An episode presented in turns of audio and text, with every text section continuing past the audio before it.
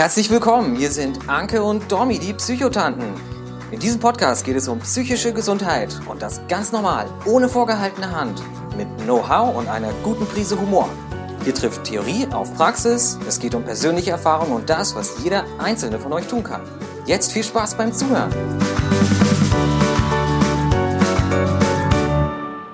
Ja, schön, dass ihr wieder eingeschaltet habt bei den Psychotanten. Hier sind wieder Anke und Dominique und heute soll es um das Thema Stigma ist doof gehen, was ein Stigma ist und äh, was jeder Einzelne dagegen tun kann. Hm, ja, ich glaube, das Thema sagt schon alles. Möchtest du mal anfangen? ja, hallo auch von mir. Ähm ja, Stigma, ne? eins meiner Lieblingsthemen, sage ich ja immer. Ähm, das hat äh, aber nicht damit zu tun, dass ich es irgendwie so schön finde, sondern weil ich es so wahnsinnig wichtig finde. Ähm, ich selber habe nämlich inzwischen rausgefunden, und ich glaube, da stimmst du mir zu, Anke, ähm, oder da stimmt uns auch die Forschung zu, dass hinterm Stigma eigentlich nicht die böse Absicht steckt, dass man jemanden unbedingt stigmatisieren möchte und ausgrenzen möchte, sondern eigentlich steckt dahinter eine Hilflosigkeit, ein Unwissen, ähm, Vorurteile, man weiß einfach nicht genug und dann ist, wie ich das immer so sage, die Wegbewegung, sich irgendwas einfach fernzuhalten und wegzuschieben, ist immer einfacher, als da mal hinzuschauen und sich dem Thema irgendwie zuzuwenden. Ähm, und das ist, das ist so, habe ich auch gelernt, ähm, dass man Stigma eigentlich am besten dadurch abbauen kann, indem man redet. Ähm, aber wie so ein Stigma eigentlich aussehen kann, ähm, das ist ja erstmal, dass es da ganz, ganz viele, viele Varianten gibt. Das ist ja erstmal der erste Punkt, den wir hier besprechen sollten. Richtig. Also man, man geht so davon aus oder theoretisch, dass es halt verschiedene Formen der Stigmatisierung gibt. Zum Beispiel die interpersonelle Stigmatisierung. Ich glaube, das ist die, die die meisten psychisch Erkrankten oder die auch ähm, anderes körperlich erkrankte Menschen kennen. Das ist so was wie Ausgrenzung, Mobbing oder persönliche Angriffe, dass man sagt, äh, alle Depressiven sind faul oder, oder solche Sachen. Ähm, es gibt die öffentliche Diskriminierung, das ist zum, damit ist gemeint, ähm, wenn man Schwierigkeiten hat, einen Arbeitsplatz zu bekommen oder eine Wohnung zu finden, weil man zum Beispiel psychisch erkrankt ist. Ähm, die strukturelle Diskriminierung, die gibt es auch. Das, ähm, die erfolgt dann durch öffentliche oder private Einrichtungen. Das ist zum Beispiel, wenn der Patient äh, wegen einer ähm, psychischen Erkrankung ähm, länger auf eine Reha-Maßnahme warten muss oder ähm, die Medikamente nicht genehmigt werden. Das ähm, fällt unter diese strukturelle, strukturelle Diskriminierung. Und es gibt auch die Selbststigmatisierung, die, glaube ich, auch einen ganz wichtigen Faktor äh, dazu beiträgt. Und das bedeutet, dass Betroffene die Annahmen des Umfeldes, die stigmatisieren, übernehmen und zum Beispiel auch denken, ja, ich bin faul und ähm, ich schaffe ja nichts. Ähm, das sind so verschiedene Bereiche der Stigmatisierung, die man so unterteilen darf und auch sollte. Und ich, ich, ich teile das mit dir, dass äh, die Ursachen ähm, vor allen Dingen falsches und fehlendes Wissen sind und auch Hilflosigkeit. Da stimme ich dir voll zu.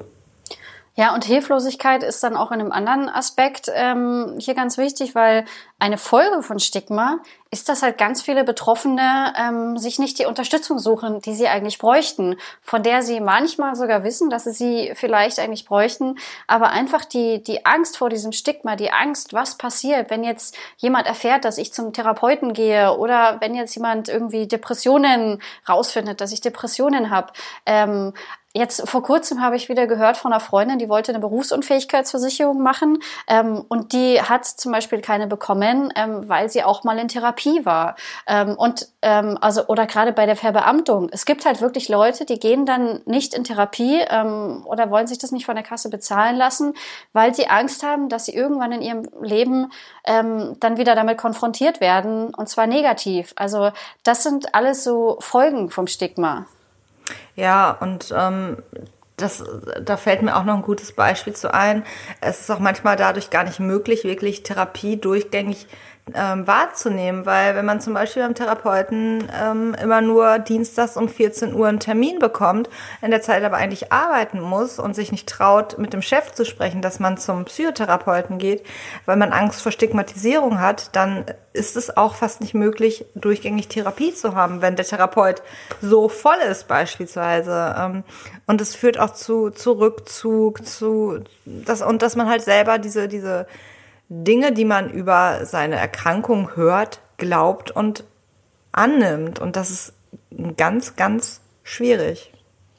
Also ihr seht, Stigma ist richtig, richtig doof. Ähm, aber das Tolle an dieser ganzen Sache ist, dass äh, wir alle, jeder einzelne von euch, äh, daran was ändern kann. Ähm, nämlich indem ihr selber eure Einstellung zu dem Thema ähm, mal genauer anschaut, indem ihr Fragen stellt, ähm, indem ihr euch Wissen aneignet. Weil, wir haben es jetzt schon ein paar Mal gesagt, irgendwie ein Drittel der Deutschen hat irgendwann mit diesem Thema zu tun. Und dann kann man sich auch auf diese Seite der Krankheit ähm, vorbereiten. Ähm, und ich bin immer der festen Überzeugung, es braucht uns Betroffene, die anfangen, über diese Erfahrungen zu reden, weil eine Depression ist einfach wahnsinnig schwer zu begreifen. Warum jemand sich äh, selbst verletzt, ist für das Umfeld quasi unverständlich. Wenn sich jemand ein Bein bricht oder wenn jemand eine Zahn-OP hatte, das kann irgendwie jeder nachvollziehen. Aber gerade psychische Krankheiten sind einfach für Leute, die nicht betroffen sind, wahnsinnig schwer nachzuvollziehen, zu verstehen und das macht Angst. Ähm, und da sind wir wieder beim Stigma. Und deswegen muss es auch von uns Betroffenen ein bisschen kommen, dass wir Bereitschaft zeigen. Das heißt jetzt nicht, dass sich jeder irgendwie auf die Bühne stellen muss oder jeder ein Buch schreiben muss, aber man kann in seinem eigenen Umfeld anfangen, weil ich habe so viele Betroffene ähm, schon, schon gesehen, die alleine vor der engsten Familie, vor den engsten Freunden sich nicht trauen ähm, zu reden. Und ähm, ich hatte selber auch die Angst, wenn irgendwer rausfindet, was mit mir äh, verkehrt ist sozusagen, dass ich dann ganz viele ähm, blöde Kommentare oder so krieg und es ist nichts davon passiert. Die Leute haben toll äh, reagiert und da habe ich dann gelernt, wenn, wenn ich selber anfange und wenn ich selber den Leuten irgendwie sage, ey, ihr dürft mich übrigens auch fragen, ähm, das ist eine ganz, ganz entscheidende Sache, die, die jeder Betroffene für sich mal anschauen kann. Absolut. Also das habe ich letzte Woche, hat mir das auch noch ein Patient erzählt. Der hat mir wieder erzählt, dass ähm, er jetzt mit einem Arbeitgeber drüber gesprochen hat, ähm, weshalb er jetzt länger nicht da war. Und der Arbeitgeber sagte dann, ja, also wenn, wenn meine Partnerin äh, die Tabletten mal nicht genommen hat, dann äh, ist die auch nicht zu gebrauchen. So, also der der kannte das Thema, der kannte sich damit aus und die haben dann sehr sehr eng und und innig nochmal drüber gesprochen. So, also ein tiefes Gespräch wäre vorher gar, hätte vorher gar nicht stattfinden können. Ähm, es ist wichtig, da offen mit umzugehen. Ähm, man muss natürlich immer gucken, passt das, passt das nicht. Man sollte sich das überlegen. Aber wenn wir nicht anfangen, dann macht es niemand. Und da können wir nicht erwarten, dass jetzt äh, Frau Nachbarin anfängt, über äh, Depressionen zu sprechen, wenn sie das noch nie getan, also noch nie irgendwie damit in Kontakt gekommen ist.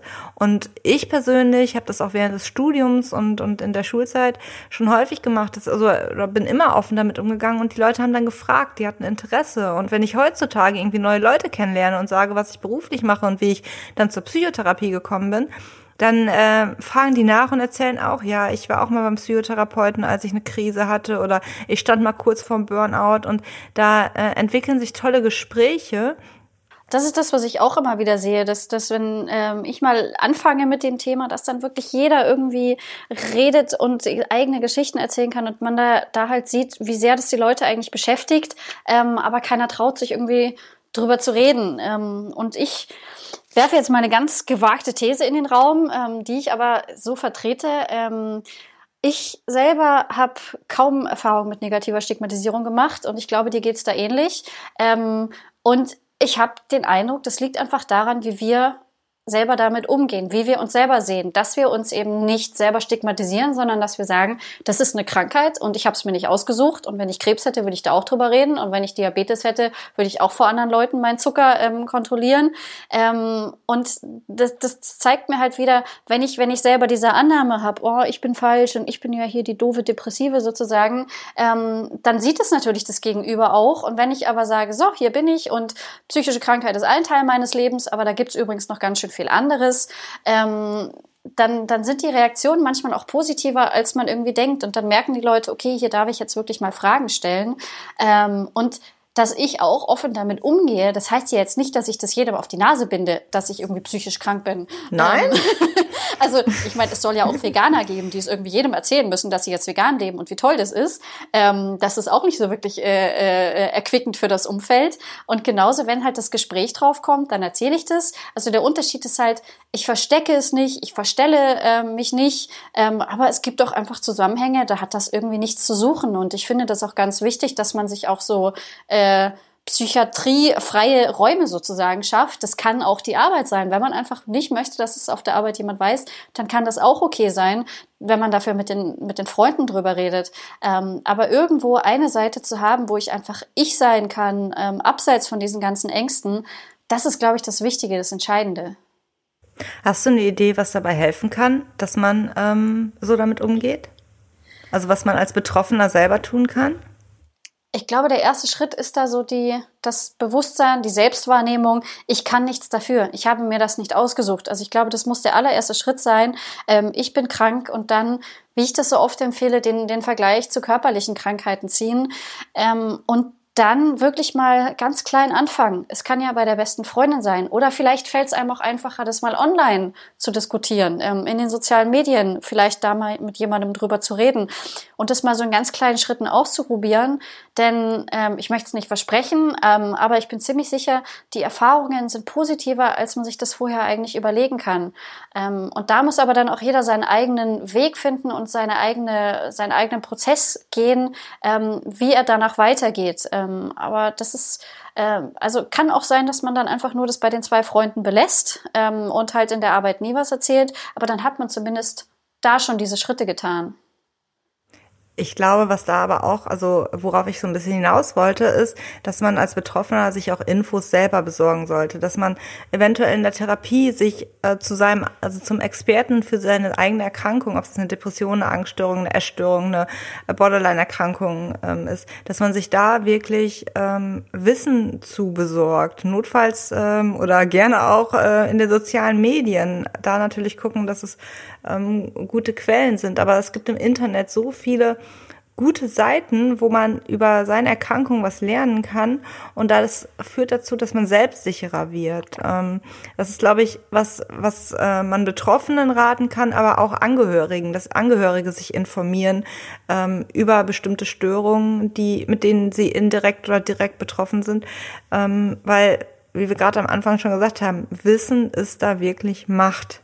Du hast gerade schon Medien angesprochen. Du meintest zwar jetzt die sozialen Medien, aber ähm, da ist natürlich noch der ganz wichtige Punkt, dass äh, die Medien, Zeitungen, Radio, Fernsehen, ähm, dass die ganz schön da Ach Stigma ähm, verstärken. Du sagst schon, oh Gott. Ähm, ja, also ich bin wirklich dazu übergegangen, wenn ich ähm, in, also die Medien, die berichten ja meistens nur, wenn irgendwo ein psychisch Kranker mit dem Auto in eine Menschenmenge gefahren ist oder irgendwo eine Geiselnahme ähm, vollzogen hat. Und nicht ähm, über ja, über, über, über psychische Erkrankungen auch mal im nicht so dramatischen Stil. Und ich bin dazu übergegangen, dass ich solchen Zeitungen oder auch an solche Magazine, ähm, Berichterstattungen im Fernsehen, dass ich denen E-Mails schicke und mich darüber beschwere, weil ich das stigmatisierend finde ähm, und da wirklich darauf hinweise. Ich habe mal mit einer Journalistin mich unterhalten und sie sagte auch, die sind sich dessen oft gar nicht bewusst und da müssen Betroffene oder Psychotherapeuten oder Menschen, denen das auffällt, diese Medien auch darauf hinweisen. Finde ich, oder? Ja, das finde ich das finde ich ganz, ganz wichtig. Und, und du sagst es wieder, hatten wir schon am Anfang, die machen das ja auch nicht mit Absicht oder weil sie so einen Spaß dran haben, jemanden zu stigmatisieren, sondern weil sie es einfach nicht besser wissen. Und was ich immer so wahnsinnig schlimm finde, wenn gerade eine Tat ganz frisch, es war gestern Abend erst in der Tagesschau, ähm, ganz frisch irgendwo ist was passiert, ähm, ich, genau, da hat ein Haus irgendwo gebrannt und dann hieß es irgendwie, naja, es ist alles noch total unklar, aber eine der Einwohner hatte psychische Probleme. Ähm, und wo ich mir denke, es ist noch überhaupt nicht klar, ob das irgendwas mit irgendwas zu tun hat, aber Hauptsache, das ist da erstmal draußen, genau wie dann irgendwie es lange bei, bei Flüchtlingen, ja, und der, der Mann hatte einen Migrationshintergrund. Das spielt vielleicht gar keine Rolle, aber es wird einfach mal da rausgetan und da war ich sehr erschrocken, weil wir hatten das vor kurzem, es ist mir bei der Tagesschau auch wieder aufgefallen und ich dachte eigentlich, da sitzen schon Journalisten, die ein bisschen was auf dem Kasten haben. Ähm, und das, das finde ich ganz schlimm, wenn es in so einer großen Nachrichtensendung dieses Stigma durch solche Bemerkungen ähm, verstärkt wird. Ähm, und ich würde mir da auch wünschen, Schulungen aufmerksam machen. Aber was hast du da für Reaktionen bekommen? Oder bekommst du welche von den Leider Medien? ehrlich gesagt nein. Ich habe keine Reaktionen bekommen. Ähm, aber es ist trotzdem wichtig, darauf hinzuweisen. Und ich finde, man darf ja auch ruhig sagen, dass die psychische Erkrankung, ähm, also dass jemand psychisch erkrankt war, wenn diese Erkrankung ursächlich oder dazu beigetragen hat, dass diese Tat vollzogen wurde. Andererseits, anderenfalls, das finde ich so interessant, wie ob der Täter bei der Tat erkältet war. Also äh, da teile ich deine Meinung absolut. Fallen dir noch andere Sachen ein, die man machen kann, ähm, um etwas gegen die Stigmatisierung zu tun?